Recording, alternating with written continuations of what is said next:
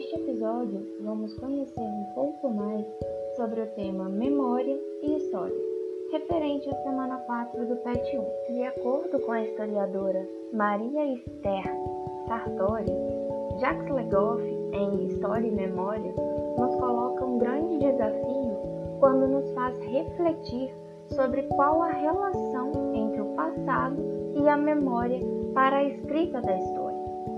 Que ele pretende com essa provocação é demonstrar que, em relação à memória, o que sobrevive do passado chega até nós por meio de escolhas feitas, pelas forças que operam no desenvolvimento temporal do mundo e da humanidade, e por aqueles que se dedicam à ciência do estudo do passado e do tempo que passa, ou seja, os historiadores.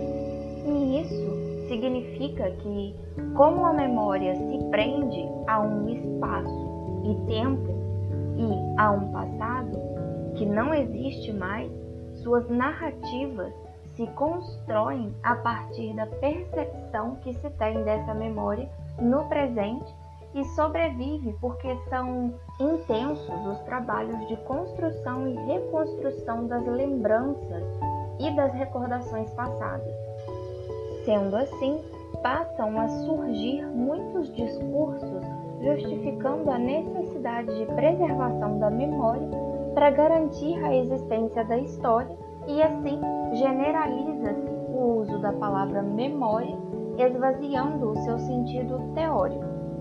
Esse descuido pode fazer com que a memória acabe se ajustando ao senso comum atravessada pelo caminho da retrospectiva descuidada, reprodutiva ou seletiva.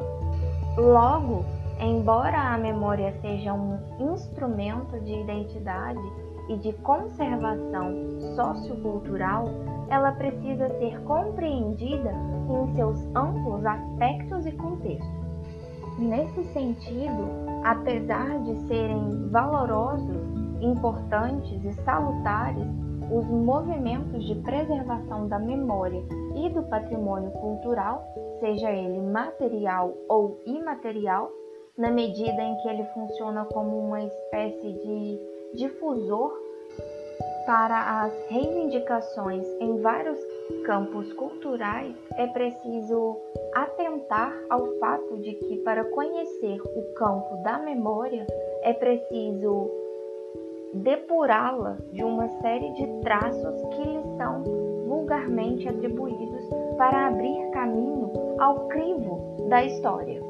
E isso não significa afirmar que a história e a memória não possam se relacionar ou que não possuam aproximações, mas que são conduzidas por exigências e existências diferentes.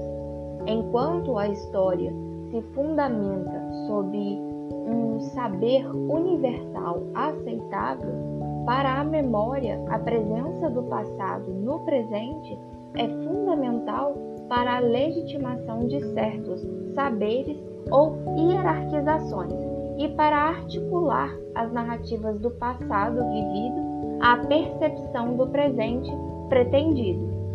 Basicamente, podemos dizer que a memória é a reconstrução do passado obedecendo a interesses específicos, levando em consideração o que um indivíduo ou um grupo entende sobre passado.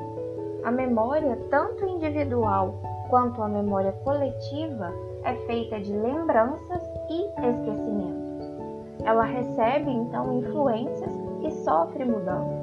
Sendo assim, ela pode criar heróis e pode criar também vilões. Além disso, a construção do conhecimento histórico é baseado no resultado de análise de fontes históricas. A história utiliza da memória como uma fonte de análise em suas investigações, uma vez que a memória individual ou coletiva expõe pensamentos e ideias de um determinado tempo. E assim finalizamos o episódio dessa semana. Espero que tenham gostado e até a próxima!